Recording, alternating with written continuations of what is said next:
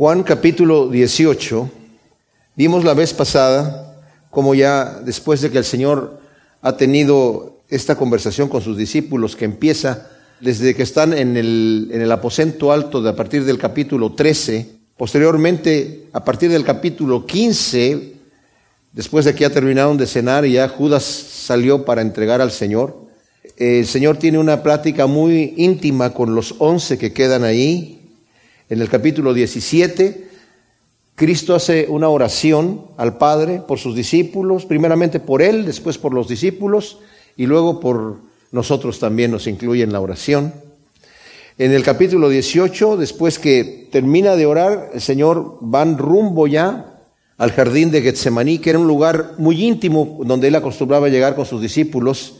Y Judas sabía eso, nos, dice aquí, lo vimos la vez pasada, el versículo 2 de este capítulo 18 nos dice que Judas, el que lo entregaba, sabía el lugar, pues muchas veces se había reunido ahí Jesús con sus discípulos. Y Judas llegó con una multitud de gente en una manera impresionante ahí a, a tomar al Señor. Otro evangelio nos dice, me parece que es Marcos, que les da la instrucción, al que yo bese, ese es. Asegúrense bien de atarlo bien, porque ya sabemos que se escabulle. O sea, Judas realmente tremendo personaje, uno de los doce que el Señor escogió, y vamos a estar considerándolo un poquito más aquí en este, lo que vamos a estar viendo, aunque Juan mismo no explica eh, lo que sucede con Judas después de esto, pero eh, Mateo lo explica y lo vamos a considerar.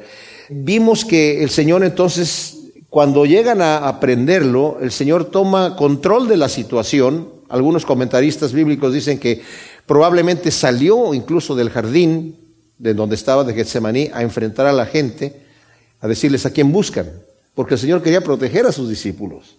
Jesús el Nazareno. Y les dijo, yo soy. Utilizó el yo soy del Antiguo Testamento también y cayeron atrás. Se cayeron los 600 hombres que venían, los soldados, con los principales de los sacerdotes que venían también y con Judas. Todos ellos se cayeron de espaldas. Y vemos ahí también el carácter de Judas, la maldad que hay en su corazón, porque después de eso se levantan y vuelve a preguntar al Señor, ¿a quién buscan? A Jesús el Nazareno, o sea, he dicho que yo soy. Si me vienen a buscar a mí, dejen ir a estos. Y en ese momento se acerca Judas a besarlo y nos dicen los evangelios, los sinópticos, que lo besaba efusivamente, o sea, seguramente lo besó en la mano, que era en donde se besaban a los maestros, a los rabinos, y entonces le empieza a besar y no lo soltaba hasta que vinieron a aprenderlo. Es increíble cuando al ver esto. O sea, Judas incluso se cayó por el puro poder de la palabra del Señor, y aún así llega y lo entrega, y el Señor con una majestad impresionante le dice, amigo, con un beso entregas al Hijo del Hombre. ¿Hasta esto has llegado? Qué cosa tan tremenda pero el Señor se mantiene impecable. El Señor lo toman, vimos la vez pasada, y lo llevan ante Anás, el sumo sacerdote. Juan es el único de los evangelistas que nos narra el trayecto, que primero lo llevan ante Anás. Anás no estaba en este momento funcionando como sumo sacerdote. El sumo sacerdote, de acuerdo a la ley de Moisés, era sumo sacerdote hasta que moría, pero como en ese momento estaba bajo el control de los romanos, seguramente hizo algo que les molestó a los romanos y ya en este momento ya tenía 15 años que no estaba ejerciendo como sumo sacerdote. Varios de sus hijos ocuparon puestos ahí desde ese tiempo y en este momento era su yerno, Caifás, el que estaba como sumo sacerdote. Pero no obstante, este señor tenía mucha autoridad sobre los judíos todavía, eh, algunos eruditos bíblicos creen que incluso era el principal del Sanedrín, la cabeza del Sanedrín. Y lo podemos ver aquí porque ¿qué es lo que hacen con el Señor cuando inmediatamente lo arrestan? Lo primero que hacen es lo llevan a casa de Anás, el sumo sacerdote. Y ahí él le hace un interrogatorio y le quiere preguntar acerca de su doctrina y de sus discípulos. Y el Señor le contesta, como vimos, dice, ¿por qué me preguntas a mí? Que era ilegal preguntarle al, al preso al detenido para que se incriminara él mismo. Con sus palabras estaba prohibido hacer eso. Y dijo, ¿por qué me preguntas a mí? Pregúntale a los que me han escuchado. Yo he estado hablando públicamente, yo no he hecho nada en oculto. Qué gran contraste. Estos hombres en oculto habían hecho sus reuniones para quedar de acuerdo en, en, matar al Señor. Y el Señor dijo, yo siempre he estado hablando en público. Todos los judíos aquí me han escuchado y he estado hablando en lugares públicos. Nada he hecho en oculto. Pregunte a las personas que me han escuchado. Y uno de los guardias que estaban ahí le da una bofetada al Señor y el Señor le contesta, si he hablado mal, testifica en dónde está el mal. Pero si bien, ¿por qué me golpeas? La vez pasada expliqué yo que nos narra aquí a partir del versículo 15 al 18 que Pedro niega al Señor dos veces, aparentemente aquí en la casa de Anás. Y luego del versículo 25 al 27 lo niega una vez más en la casa de Caifás.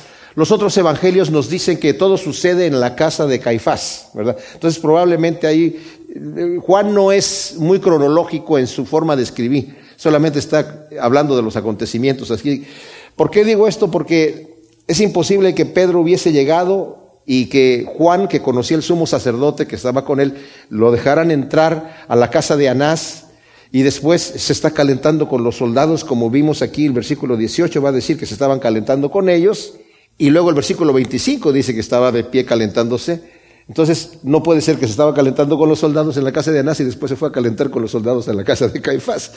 Pero eso no, es, no importa, no importa. Pero la vez pasada yo estudiamos primero hasta el punto en donde es llevado ante la casa de Anás y es interrogado allí. Y no cubrimos el punto en donde Pedro está allí. Vamos a leer pues entonces el capítulo 18, versículo 15.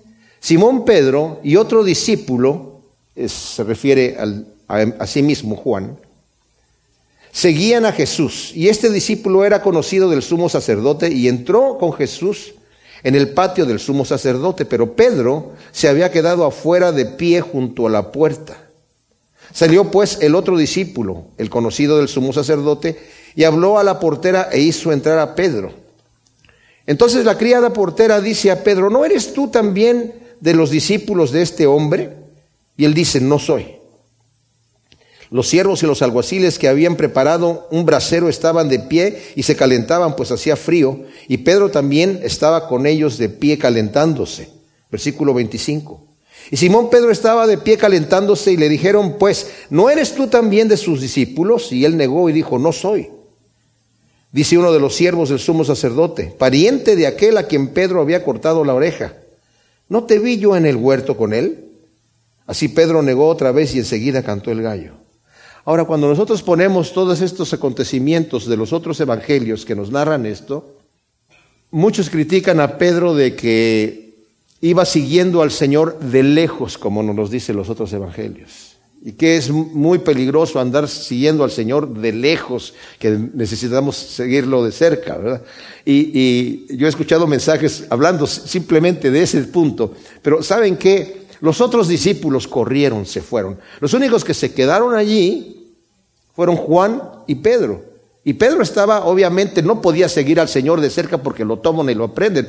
Además, debemos entender que Pedro había sacado su espada cuando vinieron a, aprender al Señor, lo vimos la vez pasada, y le cortó la oreja, como nos acaba de decir aquí, a uno de los siervos del sumo sacerdote, y Juan narra que se llamaba Malco, o sea, vemos que tenía esa intimidad con la, gente del sumo sacerdote, y por eso es que podemos entender que era el discípulo que conocía al sumo sacerdote. ¿Cómo es que lo conocía? No sabemos, pero podemos imaginarnos muchas cosas, pero el caso es que lo conocía al sumo sacerdote. Y Pedro llega, se queda fuera porque no lo dejan entrar. Es una situación importante lo que está sucediendo allí, peligrosa. Están los soldados tratando de que nadie entre a defender al Señor y de una forma milagrosa no aprendieron a sus discípulos ahí, cuando estuvieron ahí. Porque el Señor tenía la autoridad y dijo, si a mí vienen a aprenderme, dejen ir a estos. Y ellos se tuvieron que cuadrar delante del Señor, decirle, sí Señor. Y el Señor, por eso dice en el, aquí mismo, para que se cumpliera la escritura, dice el versículo 9, que había dicho de los que me diste, como oró en el capítulo 17, no perdí ninguno de ellos. El Señor tiene más cuidado en ese momento por sus discípulos que por Él mismo. Él se entrega directamente a la cruz. Atado y atado. Las ataduras no lo atan, ¿verdad? Porque es hasta cómico pensar en esa situación. Pero Pedro tiene el valor de seguir a después de que le cortó la oreja al siervo del sumo sacerdote, todavía tiene el valor de seguir allí. En el momento de la escena, cuando el Señor ya se está entregando y Judas ya le dio el beso y lo están aprendiendo al Señor, es cuando Pedro después de eso saca su espada. Y el Señor le dice, Pedro, mete tu espada, que no he de beber yo la copa que mi Padre me ha dado. ¿No sabes que yo tengo la capacidad de pedirle a mi Padre que me envíe doce legiones de ángeles? Si yo me quisiera defender, yo me puedo defender sin la necesidad de espada. Y Pedro tenía en ese momento el valor de entregar su vida porque sabía que era un hombre contra 600 soldados. Estos soldados sabían manejar la espada, obviamente Pedro no. Apuntó a la cabeza, pero cortó solamente la oreja de este señor, ¿verdad? ¿Y qué es lo que sucede? Lo que sucede es que en el, desde el capítulo 13 el Señor dijo, yo voy a un lugar y no me van a ver a mí. Y Pedro lo interrumpe y le dice, ¿a dónde vas, Señor? ¿A dónde te vas a ir? No me van a poder seguir ahora donde yo voy, pero me seguirán después. Señor, yo te seguiré donde tú vayas. Yo mi vida voy a poner por ti. Y le dice, ¿tu vida vas a poner por mí, Pedro? Te voy a decir una cosa. Antes de que el gallo cante, dos veces tú me vas a haber negado tres veces. Y él dijo, no, Señor, yo estoy dispuesto a dar mi vida por ti.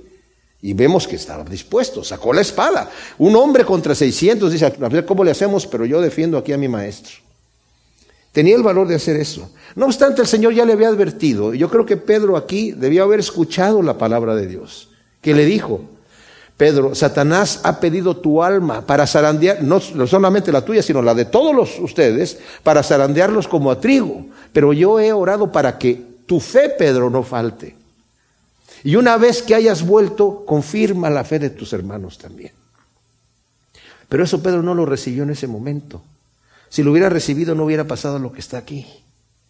Porque Pedro confiado en su valor, confiado en que él tenía el valor de sacar la espada, en este momento las situaciones cambian. Y fíjense, mis amados, eso es para que nos demos cuenta. A veces nosotros podemos con mucha valentía hacer promesas al Señor, acercarnos a la tentación. Yo nunca voy a caer allí. Si nada más estoy aquí cerquita a ver qué pasa, pero a mí, a mí no me hace ni cosquillas la tentación. Y estamos jugando, jugando con la tentación hasta el momento en donde Satanás nos tiene tan cerca que ya no nos podemos alejar. Y Pedro llegó confiado. Y todavía estaba afuera viendo qué pasaba. Y Juan, ¿quieres entrar? Bueno, no quiero dejarlo afuera, no sea que también le vaya a pasar algo estando solo. Entonces lo hace entrar. ¿Y qué es lo que sucede? Pues dice aquí que inmediatamente la portera que lo está dejando entrar le dice, eh, eh, ¿no, ¿no eres tú uno de ellos? Y Pedro niega en ese momento, no, yo no sé de qué estás hablando. No soy. Y luego los alguaciles se empieza a calentar, eso sí es peligroso, empieza a calentarse en el fuego del enemigo, empieza a acercarse a los enemigos de Cristo Jesús que estaban allí para matarlo, acercarse a calentarse. Qué tremenda cosa. Entonces le vuelven a preguntar, dice el versículo 25, ¿no eres tú también de sus discípulos? Otro evangelio nos dice que la misma sirvienta, o tal vez otra, que estaba allí, o la portera, u otra mujer, llegó y le dijo, oye, pero no realmente tú sí eres uno de ellos. Y Pedro volvió a negar. Y ahí cantó un gallo. Aquí no lo registra Juan, pero cantó un gallo. Era el momento en donde Pedro debió haber pensado, ay, pero Pedro ya se le olvidó y en ese momento Pedro ya está siendo tentado, está cayendo, ya negó dos veces a su maestro y el gallo cantó una vez. Y luego le empiezan a decir, oye, tu hablar, eres, eres Galileo, tú eres Galileo, tú fuiste. Y fíjense cómo dice, dice uno, dice el 26, uno de los siervos del sumo sacerdote, pariente de aquel a quien Pedro había cortado la oreja. Esa fue la parte en donde Pedro no lo pudo soportar. Ya había negado al Señor dos veces, pero aquí lo empieza a negar, dice otro evangelio, con maldición. Empieza a maldecir. Yo no conozco el tal por cual. Y nos dice otro evangelio que en ese momento el Señor volteó y miró a Pedro. Y Pedro cuando vio la mirada del Señor no pudo más, salió y lloró amargamente. Ahora el detalle con esto, mis amados, es que La mirada que el Señor le da a Pedro no fue una mirada de juicio, no fue una mirada de, mm, ¿qué clase de amigo tengo yo aquí que me niega y me insultaste? O no fue una mirada amenazadora. El mismo Pedro dice que el Señor no regresaba eh, maldición por maldición, ¿verdad? Vamos a leerlo aquí. Está en Primera de Pedro, volteen, o, si quieren yo se los leo. Primera de Pedro, eh, capítulo 2, versículo 20 nos dice, porque qué mérito es si por pecar sois abofeteados si lo soportáis, pero si lo soportáis haciendo el bien y padeciendo esto ciertamente es aprobado delante de Dios, porque para esto fuisteis llamados, pues también el Mesías padeció por vosotros, dejando ese ejemplo para que sigáis sus pisadas, el cual no hizo pecado ni fue hallado engaño en su boca, quien cuando era maldecido no replicaba con una maldición, padeciendo no amenazaba, sino que encomendaba al que juzga justamente.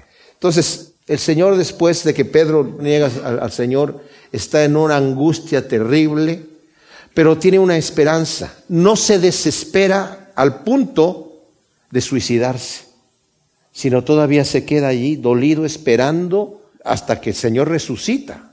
Esos tres días que estuvo el Señor en la tumba fueron para Pedro eternos. Pero cuando resucita el Señor, les dice, díganle a los discípulos y a Pedro que yo estoy vivo, ¿verdad? Y Pedro fue uno de los primeros discípulos que fue a, verificar la tumba y entró a ver. Y entonces con esta esperanza después el Señor, lo vamos a ver, al final cuando se le aparece en Galilea, tres veces le confirma su amor. Pedro, ¿me amas? Pedro, ¿me amas? Pedro, ¿me amas? Apacienta mis ovejas. Lo veremos cuando lleguemos allí. Pero es tremendo como Pedro sale de esta situación. No así Judas, no así Judas. Aquí no nos narra lo que sucede entre los versículos 27 al 28. Es más, nos dice aquí el 24, Anás entonces lo envió atado a Caifás, el sumo sacerdote. El interrogatorio que el Señor tuvo en la casa de Anás fue súper breve. Anás ya no pudo hacer más y lo lleva delante de Caifás. Pero cuando vemos nosotros lo que sucede con Caifás, lo, está mejor narrado, si quieren voltearlo, pongan el dedo hoy, en, Marcos capítulo 14, nos narra el, interrogatorio del Señor en la casa de Caifás. En el versículo 53, llevaron a Jesús ante el sumo sacerdote y se reúnen todos los principales sacerdotes, los ancianos y los escribas. Pedro los siguió de lejos hasta dentro del patio del sumo sacerdote. Estaba sentado con los criados calentándose al fuego. Y los sumos sacerdotes y todo el Sanedrín buscaban testimonio contra Jesús para darle muerte, pero no lo hallaban, porque muchos daban falso testimonio contra él, pero los testimonios no coincidían, hasta que se levantaron unos que dieron falso testimonio contra él, imagínense ustedes, diciendo, nosotros le oímos decir, yo derribaré este santuario hecho por manos y en tres días edificaré otro no hecho por manos.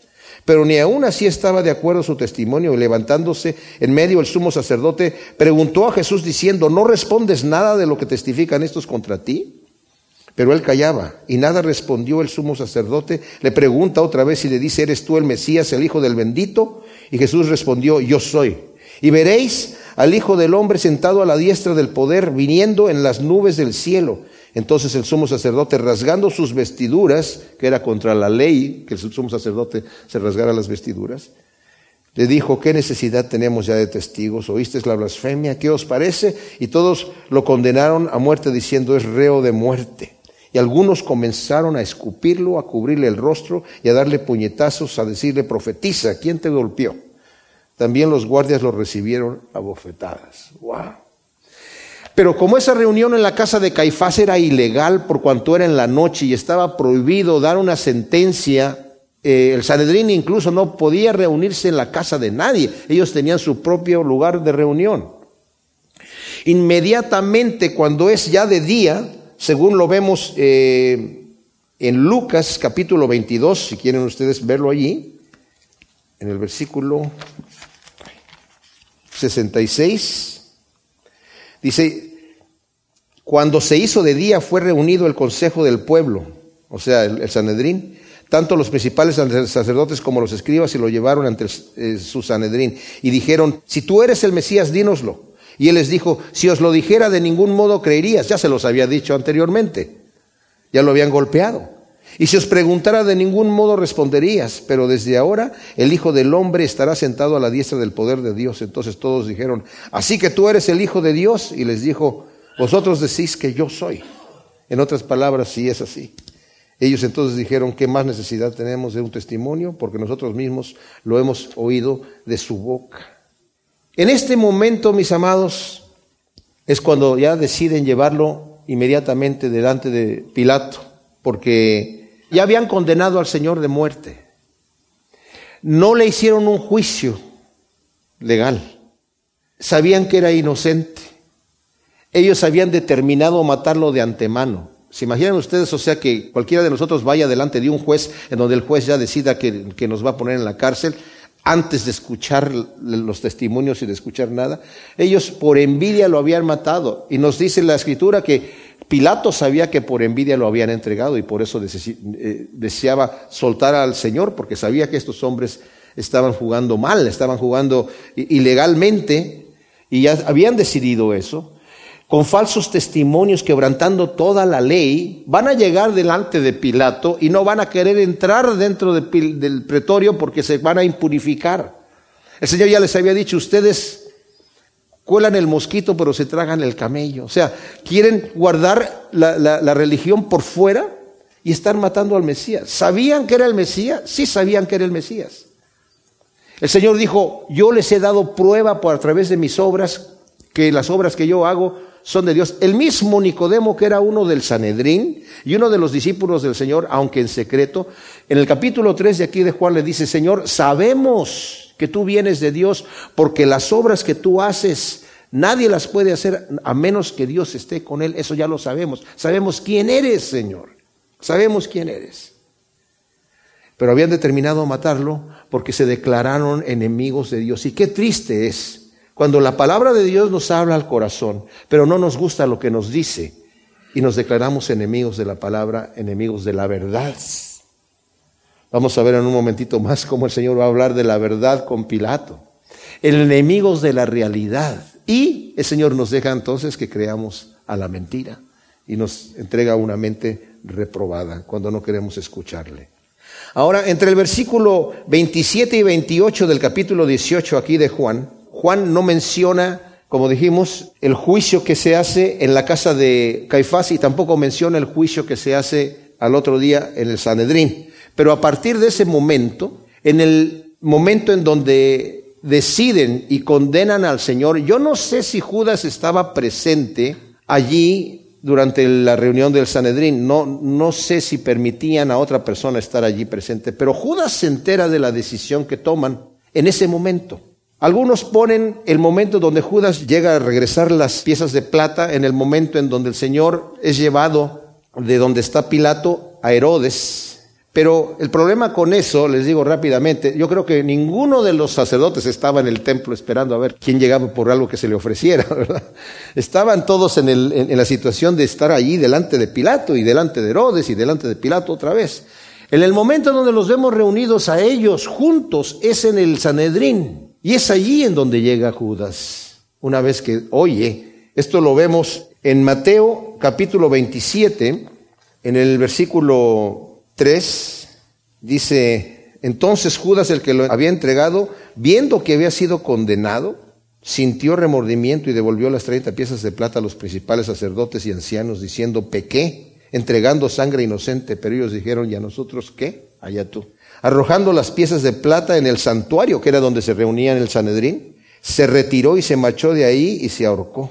Nos dice um, más adelante, cuando leemos en, el libro de Hechos, cuando está Pedro narrando lo que sucedió con Judas, dice, este compró un campo del salario de su iniquidad, habiéndose hinchado, reventó por medio y se derramaron todas sus entrañas. Algunas de las Biblias de ustedes dice que cayendo de cabeza se reventó, porque la misma palabra significa, puede traducirse de las dos maneras, que cayó de cabeza y que se reventó, aunque es medio extraño que si se está ahorcando caiga de cabeza se pudo haber quebrado la, rama del árbol y cayó de cabeza. No sé. El, detalle es que la forma en la que lo traduce la Biblia textual, que es la que yo estoy leyendo, que se hinchó y se reventó por el medio, son las mismas palabras en griego, pero con términos médicos. Y Lucas era un médico. Entonces, si él era un médico y está describiendo la, situación, lo más probable es que la traducción sea que se ahorcó y en ese momento se hinchó su cuerpo y se reventó y fue notorio a toda la gente, ¿verdad? Como nos lo dice aquí Pedro. Bueno, el detalle que yo veo aquí, mis amados, es esto que debemos considerar para la aplicación a nuestra vida. Judas estaba emocionado, robaba. Cuando estudiamos el Salmo 109, eh, en donde habla de Judas, dice, porque le robaba a los pobres. ¿En qué momento le robaba a los pobres? Bueno, traía el dinero, no era mucho dinero el que andaban cargando Judas, él era el tesorero, y ese dinero lo tenían para los, los gastos que ellos tuviesen, que eran pocos, y también de ahí sacaban para darle a los pobres, y él robaba de ahí. Lo que haya sido que haya que, la, la emoción por la cual Judas entregó al Señor haya sido lo que haya sido. Yo no, no creo que realmente fueron las 30 piezas de plata pudo haber sido. Si lo entregó por 30 piezas de plata, lo entregó muy barato, ¿verdad? Hubiera pedido más y se lo hubieran dado. Pero, si fue eso, o si fue la, situación de vengarse, porque se sintió insultado en el momento que él criticó a María, la, hermana de eh, Lázaro, por haberle derramado ese perfume de nardo puro que costaba mucho, y dijo, eso se debió haber vendido y darlo a los pobres. Y dice Juan, no lo dijo porque tenía cuidado de los pobres, sino porque siendo el tesorero sustraía de ahí, se robaba del dinero. Y el Señor lo reprende y le dijo, déjala, que ella ha hecho una buena obra. Los pobres siempre los van a tener con ustedes y les van a poder hacer bien cuando ustedes quieran, pero a mí no me van a tener siempre aquí. Y Judas queda dolido por eso, pero él ya desde antes tenía el plan desde antes. El Señor lo viene advirtiendo prácticamente desde que lo escogió. Uno de ustedes me va a entregar, uno de ustedes me va a entregar. Y Judas lo estuvo escuchando todo ese tiempo y tuvo la oportunidad. Mis amados, es terrible. ¿Cómo se puede endurecer el corazón de una persona a ese grado? Pues sí es posible, sí es posible. Yo les digo una cosa, en el momento que escuche la sentencia del Señor, Satanás que lo ayudó porque incluso entró en su corazón para ayudarle a su plan, a llevarlo a cabo, lo suelta. Y así como estos hombres, entregado sangre inocente y a nosotros qué? ¿Es tu problema? Es como el que vende drogas y el tipo llega, el adicto llega y le dice, oye, ya me hice adicto y a mí qué me importa. Yo no soy responsable por tu vida.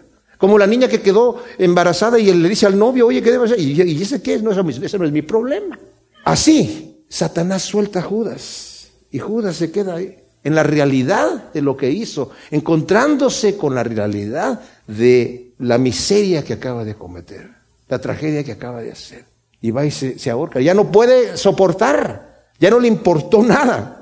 Fue y se ahorca. Y de ahí cae directamente al infierno. Qué increíble, qué increíble. Para que el Señor haya dicho, uno de ustedes me va a entregar, y el que me va a entregar, más le valiera no haber nacido. Wow. De hecho, Cualquier persona que no entra en el reino de Dios y es echada en el lago de fuego, cualquiera, más le valiera no haber nacido. Entonces, en ese momento Judas se ahorca y enseguida nos dice el versículo 28, condujeron a Jesús desde donde Caifás al pretorio y era de madrugada y ellos no entraron al pretorio para no contaminarse y poder comer la Pascua. Ay, muy santos los señores estos, ¿eh? ¿Verdad? ay no, eso no es, correcto entrar en la casa de este hombre porque probablemente tiene levadura en su casa y nos vamos a contaminar y no vamos a poder comer la Pascua, ¿verdad? Pero están entregando al autor de la vida. Es impresionante, es impresionante. Pedro cuando les dice aquí en el libro de Hechos, en el capítulo 3, está predicando después de que eh, sanaron a un paralítico que estaba fuera del templo, les dice, el versículo 12, ¿por qué os maravilláis de esto? ¿Por qué claváis los ojos en nosotros como si por nuestro poder o piedad hubiésemos hecho esto? El Dios de Abraham, de Isaac y de Jacob, el Dios de nuestros padres glorificó a su siervo Jesús, a quien por cierto vosotros entregasteis y rechazasteis en presencia de Pilato cuando éste había decidido soltarlo. Pero vosotros negasteis al santo y justo y pedisteis que se os diera un homicida, un hombre homicida, y matasteis al autor de la vida, a quien Dios resucitó de los muertos, de lo cual nosotros somos testigos. Lo bueno es que dice, y por medio de la fe en su nombre, a este que veis y conocéis, su nombre lo ha fortalecido, y la fe que viene por medio de él le ha dado esta total sanidad a este hombre, que, al paralítico, que está delante de vosotros. Y ahora, hermanos, yo sé que lo hicisteis por ignorancia, como también vuestros gobernantes, pero Dios cumplió así lo que había predicho. Por tanto, dice el versículo 19, arrepentíos y convertíos para que sean borrados vuestros pecados. O sea, ustedes que mataron al Señor, pero sépanse que lo hicieron así. Ahora, lo llevan ahí y dice, saliendo Pilato a ellos les dice, ¿qué acusación traéis contra este hombre? Y respondieron sí, y le dijeron, si este no estuviese haciendo mal, algunas traducciones dicen que no fuera malhechor, hay otros manuscritos que lo tienen así, es lo mismo. Si no estuviera haciendo mal, no te lo hubiéramos entregado. O sea, Pilato hace una pregunta correcta y clara. Él es el juez, están trayendo ahí un hombre para que lo juzgue. Dice, ¿cuál es el cargo que hay para este señor? Mira, si no hubiera sido un malhechor y si no hubiera hecho mal, no te lo hubiéramos traído. Ah, así quieren jugar el juego entonces ustedes, señores. No me van a decir a mí lo que ha hecho. Entonces les dice Pilato, tómenlo ustedes, juzguenlo según su ley. Y le dijeron los judíos, a nosotros no nos es lícito matar a nadie. ¡Wow! Ellos no querían un juicio, ellos querían que Pilato simple y sencillamente aprobara lo que ellos ya habían decidido. No lo traen para que lo examine, lo traen para que autorice la muerte. Impresionante. Otro evangelio dice, porque ha dicho que Él es el Cristo, el Mesías. Y, ah, y también dice que es el rey de los judíos. Lo que haya dicho que el que era el Cristo, el Mesías, a Pilato no le importaba. Pero el que sea rey de los judíos, pues sí era una situación importante, porque Roma estaba en ese momento ahí gobernando, ¿verdad? Pero Pilato sabe todas estas cosas que ellos por envidia lo están entregando. Y dice, para que se cumpliera la palabra de Jesús que, le di, que dijo dando a entender de qué muerte iba a morir. Ahora, esto lo dice aquí la escritura porque el Señor ya había hablado de qué muerte iba a morir. Les dijo claramente a sus discípulos, es necesario que el Hijo del Hombre sea entregado a los principales de los judíos, ellos lo van a vituperar, lo van a condenar a muerte y lo van a entregar en manos de pecadores y ellos también lo van a vituperar, lo van a azotar, lo van a golpear y luego lo van a crucificar. Y va a morir, obviamente, y pero va a resucitar al tercer día. Les dijo el Señor eso ya a sus discípulos. Ya había dicho de qué muerte iba a morir. Ellos no lo querían muerto nada más, lo querían torturado y muerto, lo querían muerto a la mala, porque no lo querían apedrear. Además que en este caso, como ya había huido el Señor varias veces, están tratando de que la cosa se lleve a cabo sí o sí. Entonces entró Pilato otra vez en el pretorio, llamó a Jesús y le dijo, ¿eres tú rey de los judíos? Ahora, la forma en la que Pilato habla aquí es una forma tremenda, porque en todos los evangelios el griego le dice, en griego le dice, ¿tú? ¿Rey de los judíos? ¿Tú? ¿Tú eres el rey de los judíos? O sea, el, Jesucristo en este momento está ya golpeado, está sangrando, y lo ve y le dice, ¿tú? ¿El rey de los judíos? Entonces sabe, el Señor sabe, la respuesta del Señor es fantástica.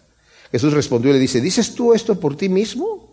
¿Por tu cuenta o te lo dijeron otros de mí? O sea, ¿realmente a ti te interesa saber? ¿Se te ocurrió hacerme la pregunta a ti? ¿Realmente quieres saber si yo soy rey de los judíos? La respuesta del Señor pudo haber dicho también, mira, si te interesa saber si yo soy rey de los judíos en cuanto a que voy a montar un reinado aquí y voy a, eh, luchar en contra de los romanos, no. Pero si me dices que soy rey de los judíos en cuanto al, a si soy el Mesías, el Cristo, el rey, en mi reino, como lo va a decir, espiritual? Sí, sí soy rey. Y le dice Pilato, ¿acaso soy yo judío? Tu nación y los principales sacerdotes te entregaron a mí. ¿Qué hiciste? ¿Qué es lo que hiciste? Ya que no lo puedo sacar de estos hombres, ellos ya te condenaron a muerte y no me van a decir lo que hiciste. Dime tú qué hiciste. Jesús respondió, mi reino no es de este mundo. Si mi reino fuera de este mundo, mis servidores pelearían para que no fuera entregado a los judíos, pero ahora mi reino no es de aquí. Le dijo entonces Pilato, así que tú eres rey. Jesús respondió, tú dices que soy rey. O sea, este tú dices quiere decir efectivamente así es, como lo dices tú. Tú dices que soy rey. Para esto he nacido y para esto he venido al mundo, para dar testimonio de la verdad. Todo el que es de la verdad oye mi voz. Esto es impresionante, mis amados. Dice, para esto he nacido, para esto he venido, para dar testimonio de la verdad y todo el que es de la verdad oye mi voz. ¿Qué significa esto que está diciendo el Señor? No está hablando de la verdad como, como algo abstracto o como algo filosófico. Está hablando de la verdad de lo que es real, de lo que es. Cuando el Señor le dijo a Moisés su nombre, que le preguntó a Moisés, ¿quién eres? ¿Cómo te llamas? Le dijo, yo soy. Diles, yo soy, me envía a ustedes.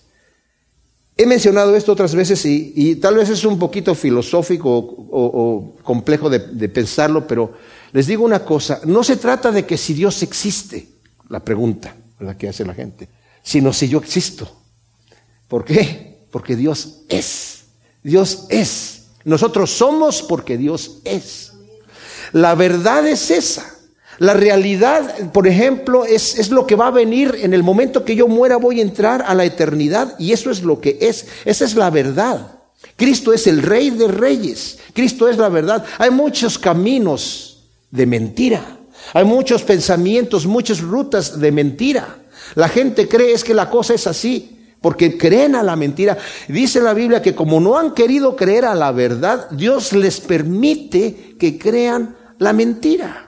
El Señor dijo, yo soy la verdad personificada, yo soy el camino, la verdad y la vida. Lo que el Señor nos viene a decir es lo que es. Y los conceptos que nos da el Señor en su palabra es lo que es. El hombre piensa al revés. El hombre le llama a lo que es bueno malo y a lo que es malo bueno. La, la verdad no es relativa. La verdad es Cristo. La verdad es el reino de Dios. Y dice, y todo el que es de la verdad, el, que está en mi reino, a ver cómo lo dice aquí, dice, para esto he nacido y para esto he venido al mundo, para dar testimonio de la verdad, y todo el que es de la verdad oye mi voz. Hay gente que escucha, que lee la Biblia, que la ha leído en alguna ocasión y la rechaza, porque está creyendo la mentira. Pero cuando nosotros leemos la palabra de Dios y dejamos que la espada penetre en nuestro corazón, mis amados, aunque no nos guste, es la verdad, es la verdad. Es increíble, pero incluso en, algunas iglesias cristianas o que se denominan cristianas, se predican conceptos de mentira, que no son bíblicos. Nuestra iglesia aquí le damos importancia a la Biblia. Lo que diga la palabra es lo que es. La Biblia nos juzga. La Biblia es, está por encima de cualquier opinión. Dios ha dejado su palabra. Y todo el que es de la verdad escucha la palabra de Dios. Y luego le dice Pilato, ¿qué es verdad? Y habiendo dicho esto, salió otra vez a los judíos y les dice, yo no hallo en él ningún delito. Ahora, Pilato realmente no andaba buscando la verdad.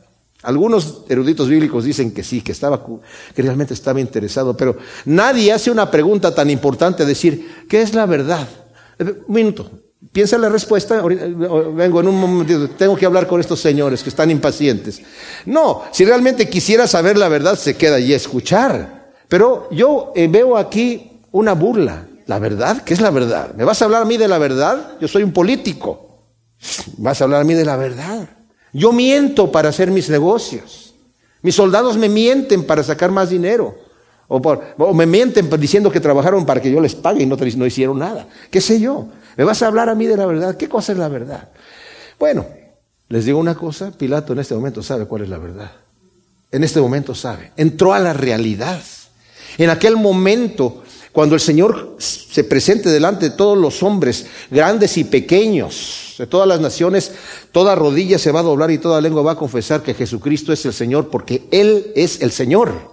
Y no tienen otra opción más que reconocer la verdad allí, pero va a ser demasiado tarde para muchos. Va a ser el momento de reconocer la verdad y no saber lo que van a hacer. Ahora Pilato no quiere nada con el Señor en este momento.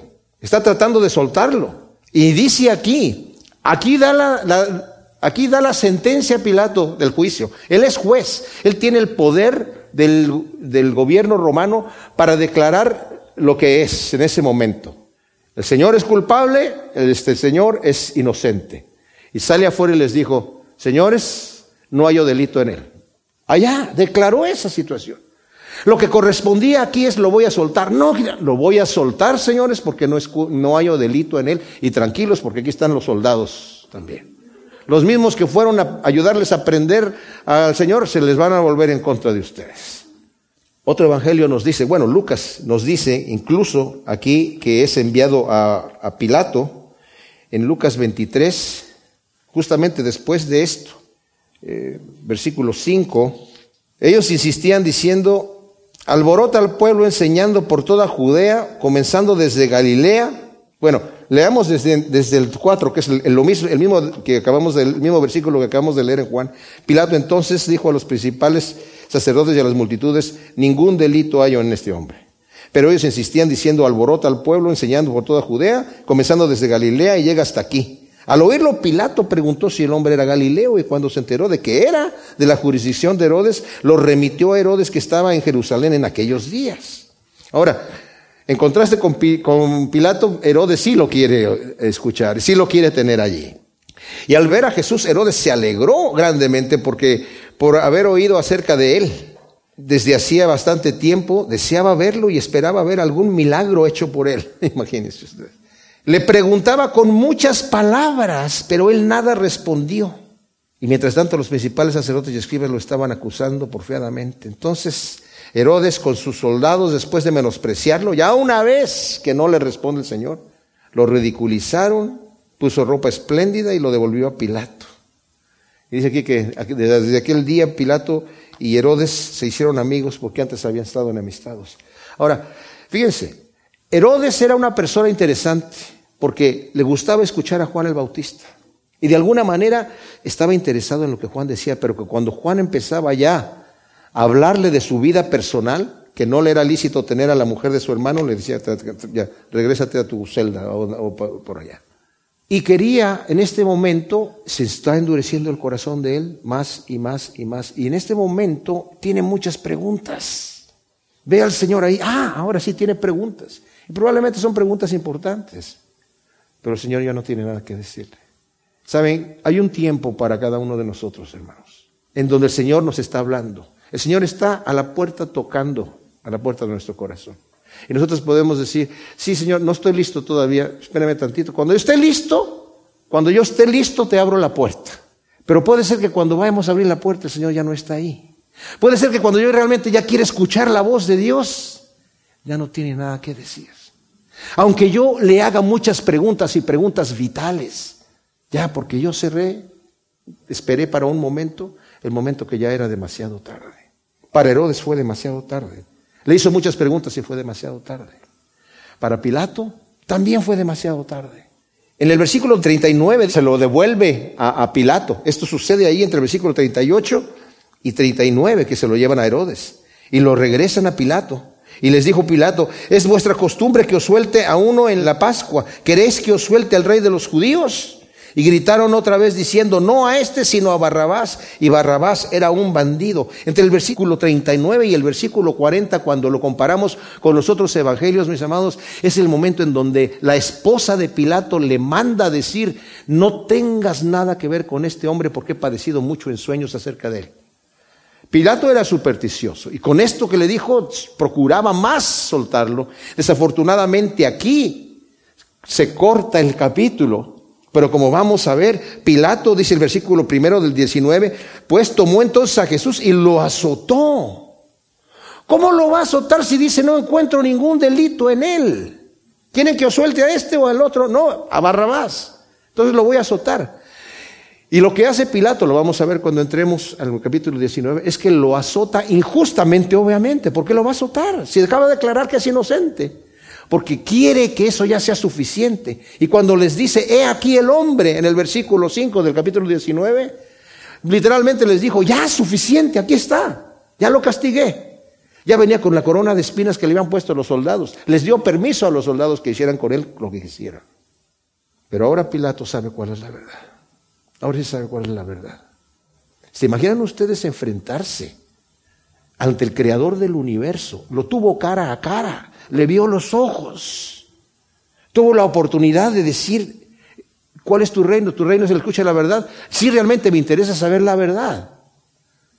Si tuviera hubiese tenido realmente interés, el Señor le responde. Pero se va de ahí, ¿verdad? Y ahora, como les digo, mis amados, esto es tremendo porque son cosas que nosotros necesitamos tomar y aplicarlas a nuestra vida, sabiendo que con el Señor no podemos jugar. Necesitamos entender cuál es la verdad. y no cerrar los ojos a la realidad. Que no sea un mensaje que nos pega en el corazón y al rato ya, ya me saco la espinita y sigo con mi vida cotidiana sin, sin, sin, sin ocuparme de las cosas de Dios que en este momento se lo, se lo dejo a los beatos, se lo dejo a los religiosos. Pero yo, tranquilo, no. La realidad es esta. Esta es la verdad. Y todo el que es de la verdad escucha la voz de Jesucristo.